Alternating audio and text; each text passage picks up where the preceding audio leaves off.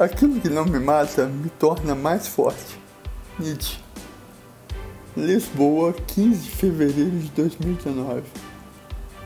As minhas roupas foram colocadas em um saco plástico e entregues à minha então esposa. Um padre esteve no meu leito para o último sacramento. Os orçamentos funerários foram feitos. Mas eu acordei do coma. A chefe das enfermeiras disse que se tratava de um milagre.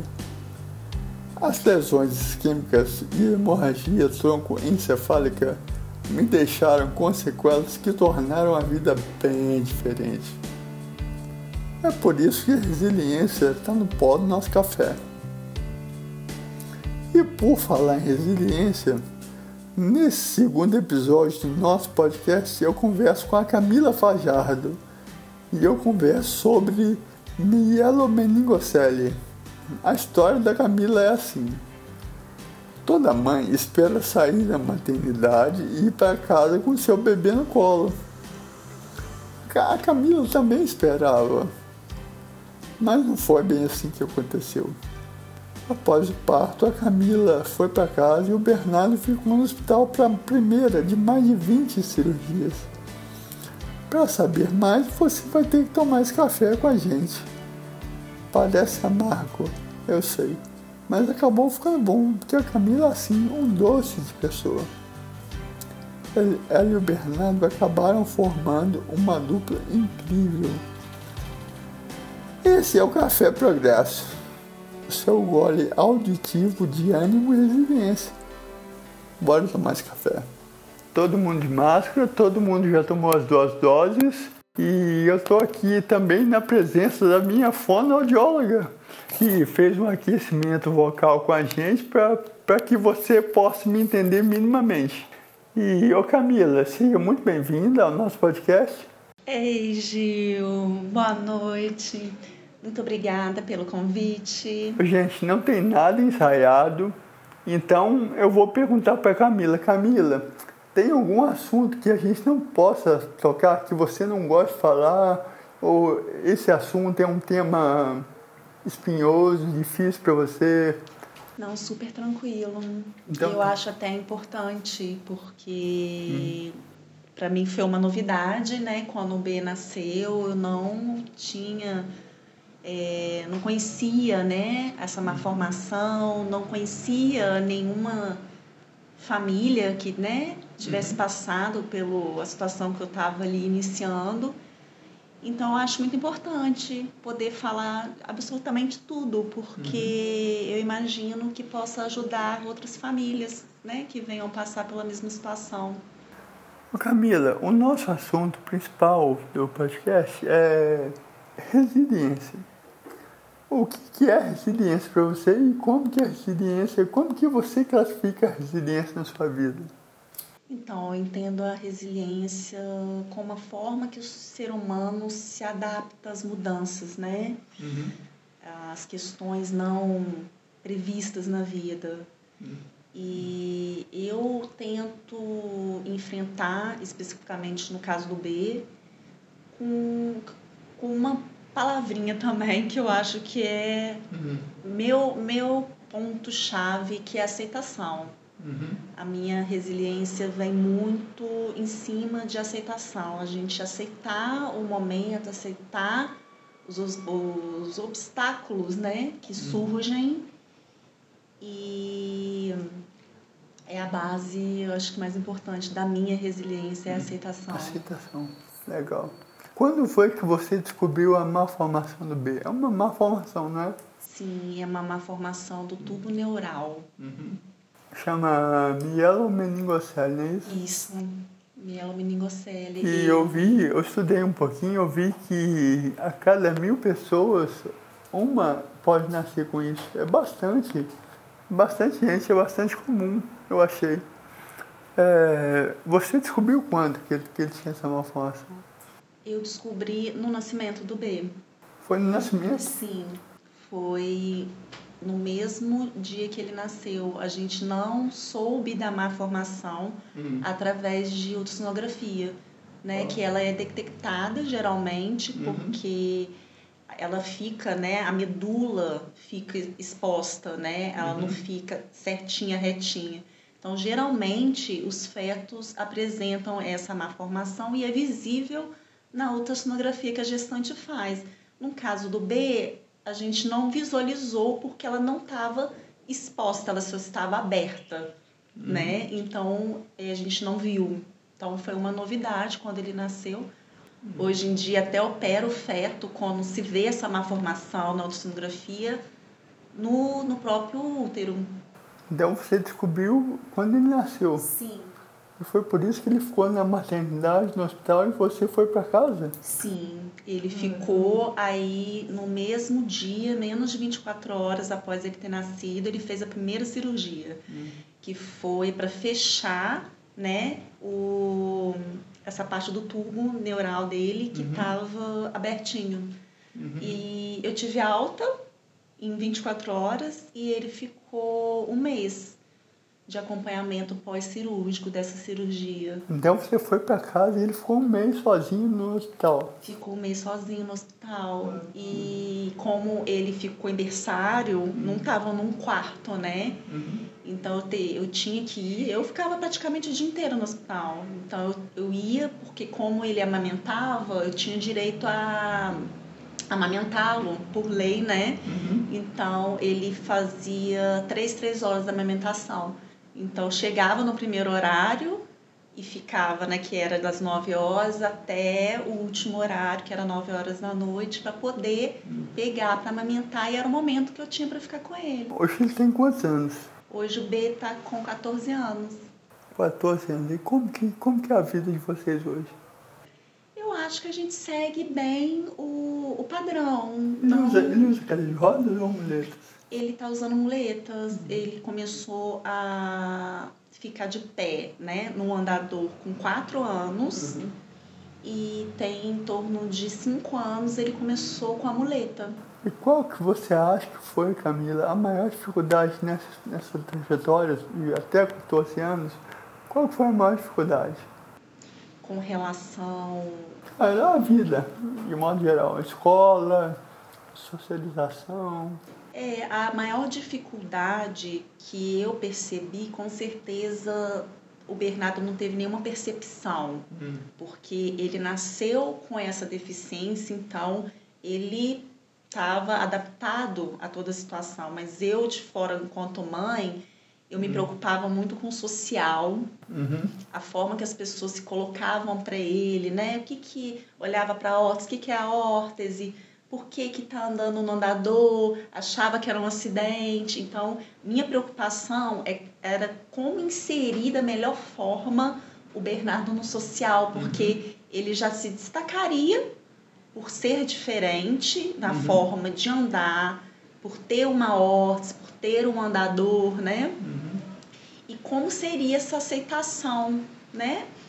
E com isso veio é, a parte inclusiva, que o colégio não, não tinha adaptação, Bernardo não podia entrar pela frente do colégio porque não tinha rampa, uhum. questões é, sutis né, que a gente não percebe ao uhum. andar na rua, é uma calçada que não tem uma rampinha para descer, ou o piso que é escorregadio no local que você vai no restaurante.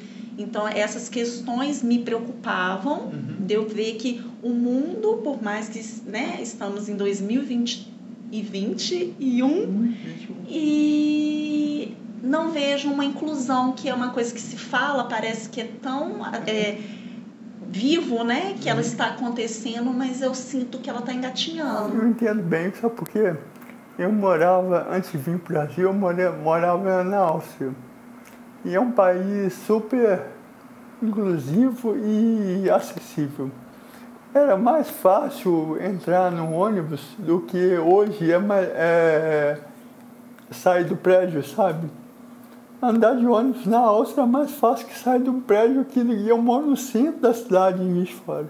Ou seja, ainda tem muito a se avançar em relação à acessibilidade. Sim. E o B, o B não anda, né?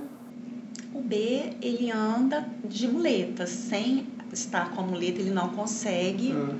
dar os passos, ele precisa de um suporte. Mas quando ele, é, ele era criancinha, como é que foi o processo de. Porque a criança começa a andar com o quê? Com um ano, dois anos? É, acho que em torno de dez meses começa o processo de ficar em pé, né? Uhum. Tentar ficar em pezinho.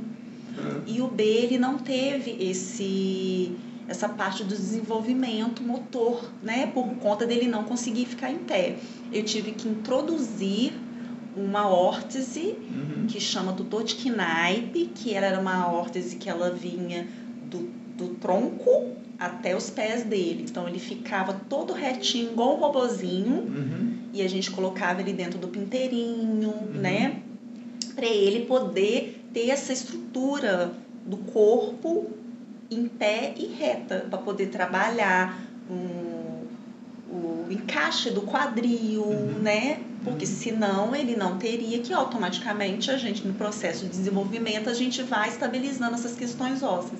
Então, é isso que eu tive de opção para poder deixá-lo de pé. E como ele ficava nesse aparelho, ele às vezes ficava no, né, com o apoio de um andador, uhum. né, vendo desenho. E nisso ele começou a andar lateralmente, ele começou a girar o corpinho uhum. e empurrar o andador. Foi a uhum. maneira que ele começou de é. se locomover. Ou seja, ele arrumou um jeito de se locomover.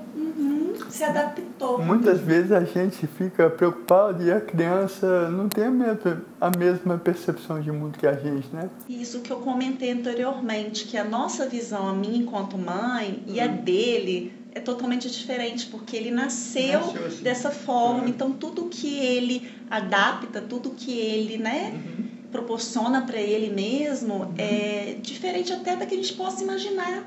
Uhum. Que ele bem diferente. Fazer. É bem diferente, por exemplo, uma pessoa que já nasce, no caso dele, por exemplo, sem poder andar, do que no meu caso, por exemplo, aos 40 anos eu não sei o que é, é empurrar uma cadeira de roda ou ficar no chão. Aí de repente a vida vem, puxa o tapete, você tem que reaprender tudo. Sim, é bem diferente, é bem diferente. Eu imagino também que seja um pouco mais difícil quando você tem a perda de quando você não, não, né, dúvida, não teve. Dúvida. Sem dúvida, eu passei por diferentes centros de reabilitação e eu vi pessoas tendo que exercer resiliência, exercer esse poder de aceitação, de adaptação.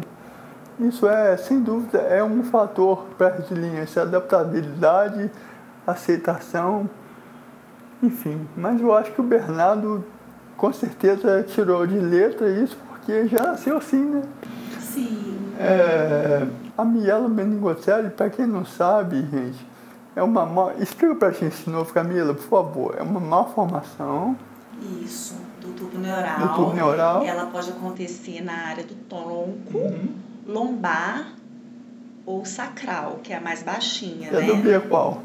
A do B é lombosacra, é S5L1. Então ela é bem baixinha. Uhum. Enquanto mais alto ela ocorre, mais são as sequelas, né? Dele pegou a parte motora e dos membros inferiores. Ele não tem sensibilidade do quadril para baixo, o que dificulta também. Ele não sente do quadril para baixo. E a cognição dele como é que é? É normal? É ótima. É? E engraçado que parece que os sentidos, o organismo tende a desenvolver, né? Uhum. Outras é, habilidades. O B falou muito cedo, uhum. ele se expressa muito bem, ele é muito esperto. Uhum. Ele teve essa necessidade de, por falta de se locomover, ele teve que se expressar. Então ele foi até precoce nessa questão. Uhum. Ele tem, graças a Deus, o cognitivo preservado. Ah, que bom. Que bom. E ele está em qual série agora? Ele está no sétimo ano. Sétimo ano. Porque é uma criança que tem uma vida normal, né? Relativamente normal. Para ele, o mundo dele é esse, né? Normal. Para gente que, que, que enxerga de fora, que vê de fora, que cria expectativas que a criança geralmente não tem, né? É, a gente coloca, eu acho, um pouco de, de peso pelo padrão que a gente vê de desenvolvimento, igual no caso dele que é mais é, visível, motor, né? Então a gente já tem um padrão, a gente né, coloca expectativa. É, a pessoa ela está desenvolvendo dentro da capacidade dela, no caso do B. Uhum. Então assim, o B ele é incrível porque para ele tudo é possível. É. Ele já fez parkour. Sério? Sério. ele já subiu em árvore no colégio, uhum. já escalou muro do colégio me chamar para reunião e falar não é o B, não pode ser o B. E era o B. Uhum. Na minha cabeça, eu que tenho uma limitação muitas das vezes, uhum. porque eu que encaixo ele em questões de imagina, assim, privo, né? A possibilidade, mas ele bate asa, ele voa, ele faz o que ele quer, o que ele almeja. Ele já quis fazer aula de tênis, levei para fazer aula de tênis, uhum. super delicada, mas ele tem que ter a vivência, ele tem que sentir, uhum. ele tem. Porque ele poderia de adaptar de uma forma inesperada que nenhum de nós pensamos e conseguir fazer. E eu acho que o importante é isso, não a gente não fechar, né? Uhum. A gente poder sonhar, acreditar que vai conseguir. Acreditar. Eu acho que essa é a palavra fundamental também da resiliência. Acreditar que vai dar certo, que vai melhorar. Enfim, acreditar é a palavra muito importante. Eu acho, Gil, é. que a gente tem um poder da mente muito incrível. É. Muito. E que no caso do B, eu acho que ele com o espírito de criança, de crer, poder, Uhum. E, e, ele leva isso, né, para nessa nesse momento de adolescência dele é incrível, porque ele crê que pode, a cabeça dele acredita. Então eu acho que o poder da nossa mente uhum.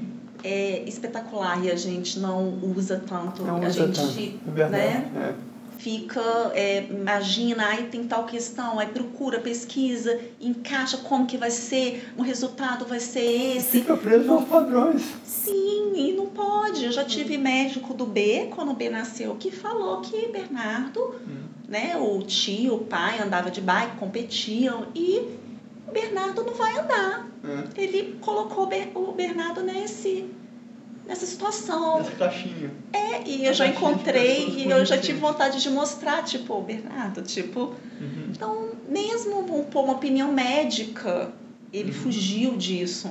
Né? Eu, então, eu acho assim, porque ele tem a força de vontade. Eu falo, tudo que você consegue é através do seu esforço, da sua vontade. Eu acho que o ser humano tem essa capacidade incrível. Uhum. Eu acho que isso foi uma coisa que me atrapalhou bastante, porque os médicos austríacos são muito direto ao ponto, muito objetivos, muito frios, muito científicos.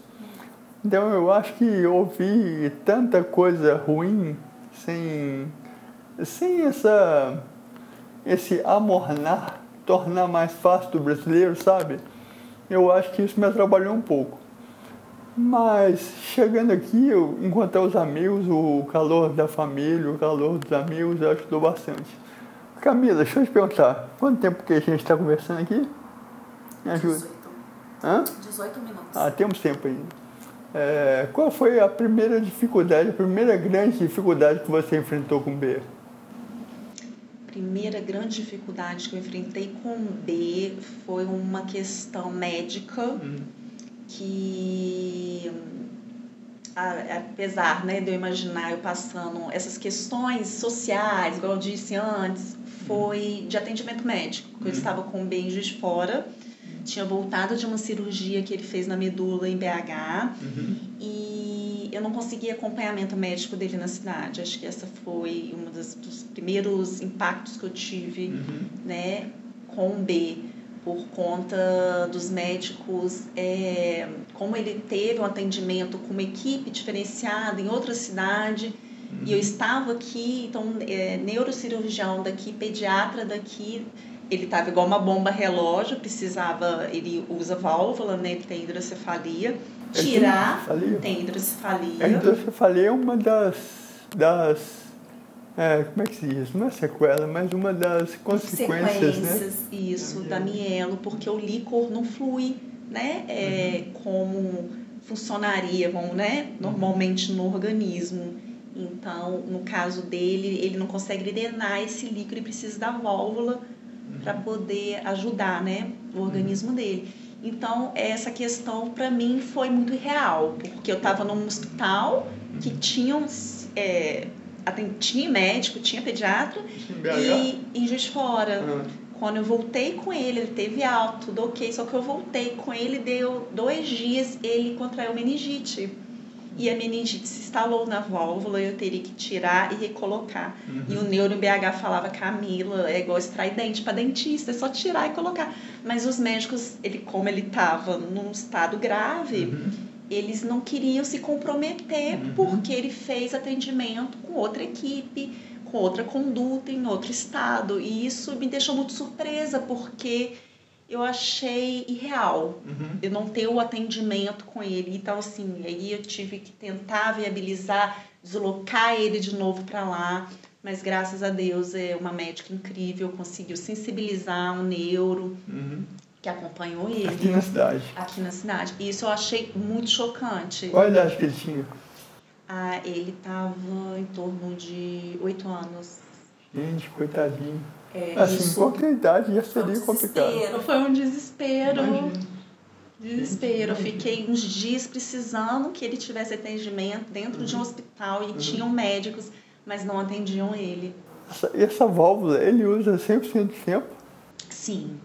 Uhum. Ele valvulou com um ano de idade, uhum. porque antes dele ter que colocar a válvula para evitar o crescimento do crânio, Uhum. Ele fez uma cirurgia que chama terceira ventriculostomia. Foi a primeira feita na região.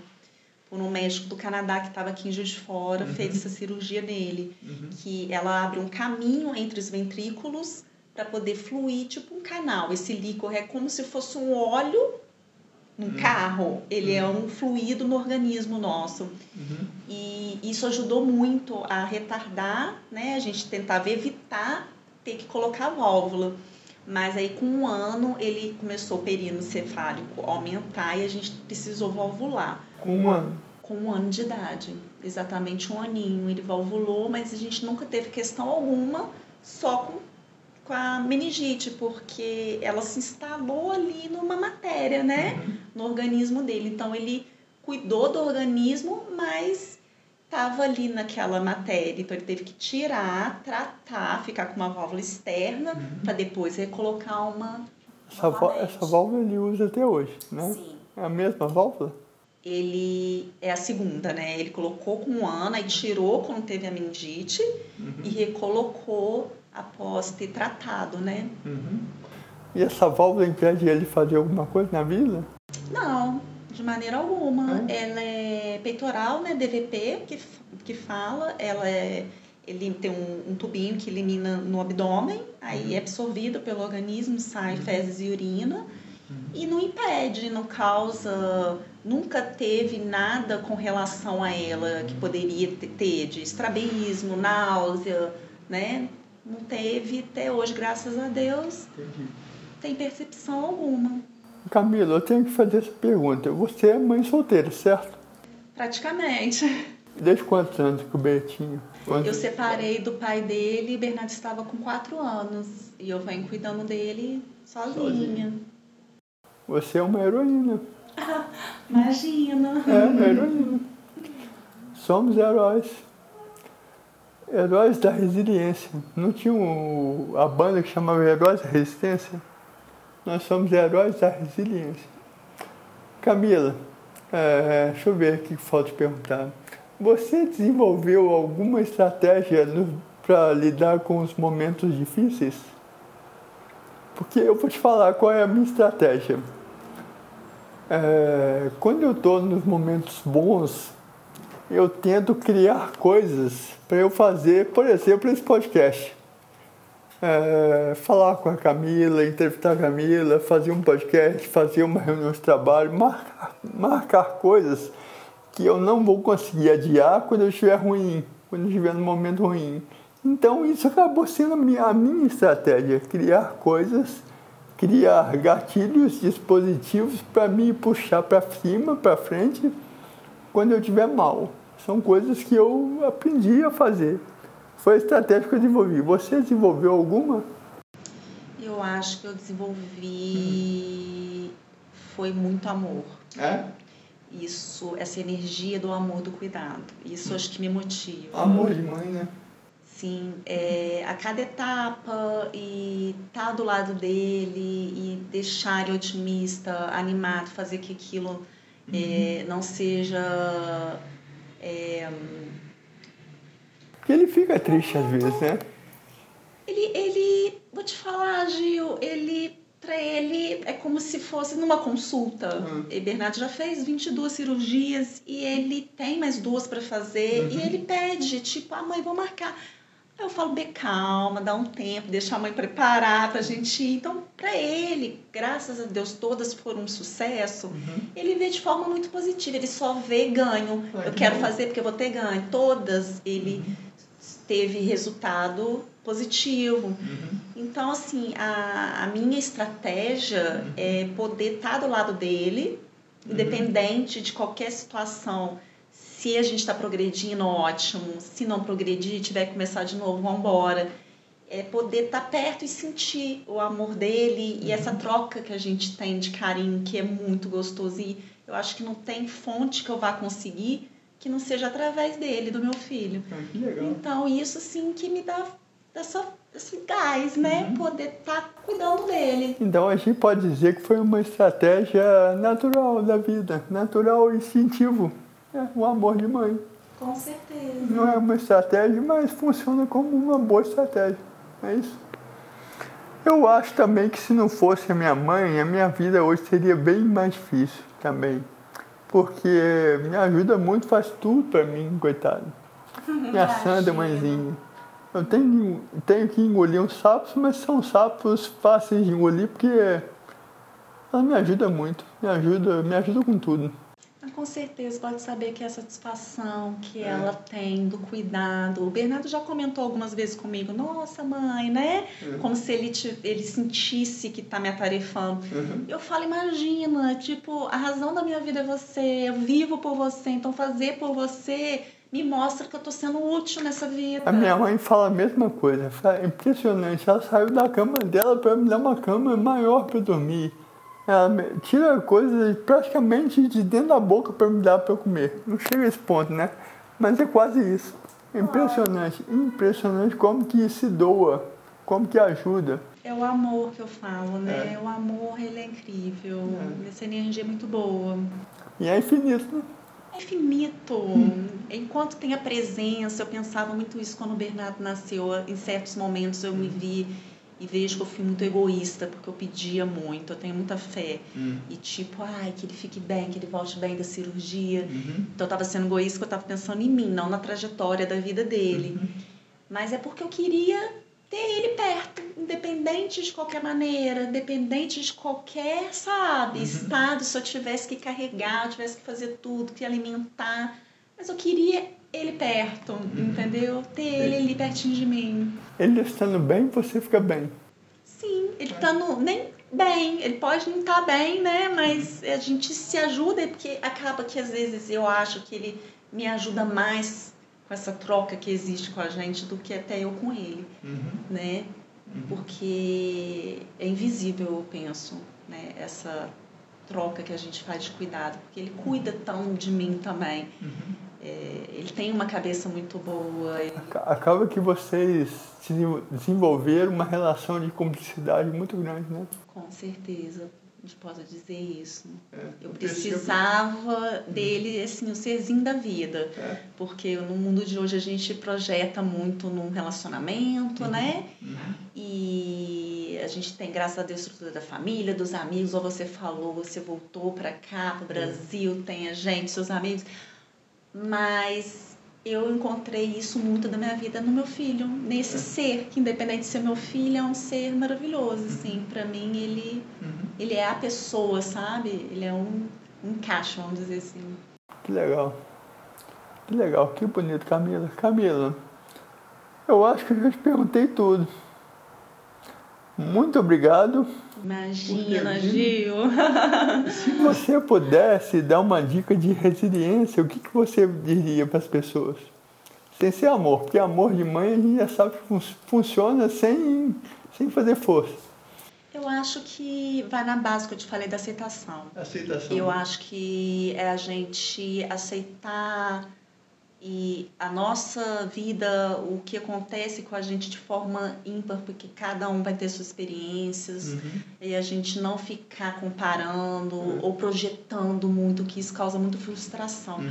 É a gente aproveitar o dia, mesmo que às vezes não seja um dia bom, mas de poder estar tá perto, de estar tá junto, uhum. de estar tá, né, seguindo. Uhum. Acho que isso é importante, porque momento bom, ruim, vai ter em todos os sentidos, saúde, qualquer área né, da nossa vida. É. E o importante é a gente. Eu acho que o mais importante é como a gente lida nos momentos que não são legais, uhum. né? Uhum. Então, eu acho que essa, essa visão de ver e aceitar o que aconteça. Aceitação. Aceitação. Aceitação é a palavra desse episódio.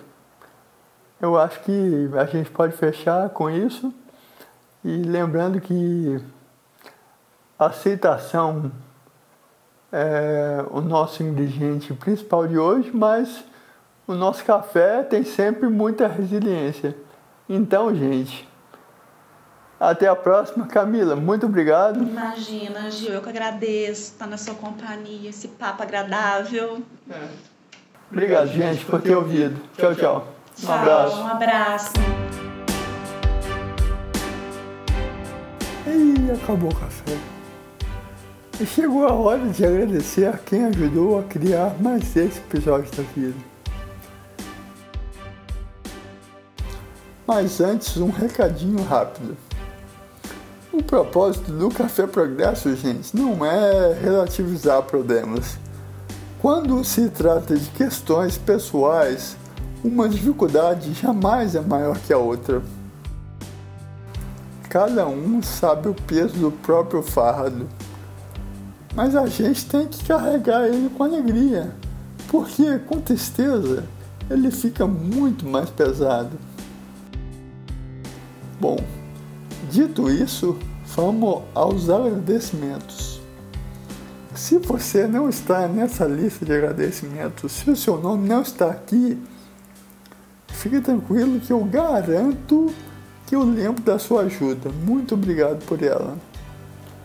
Obrigado a Camila que doou um pouco da sua história e um pouquinho do seu tempo aqui pra gente.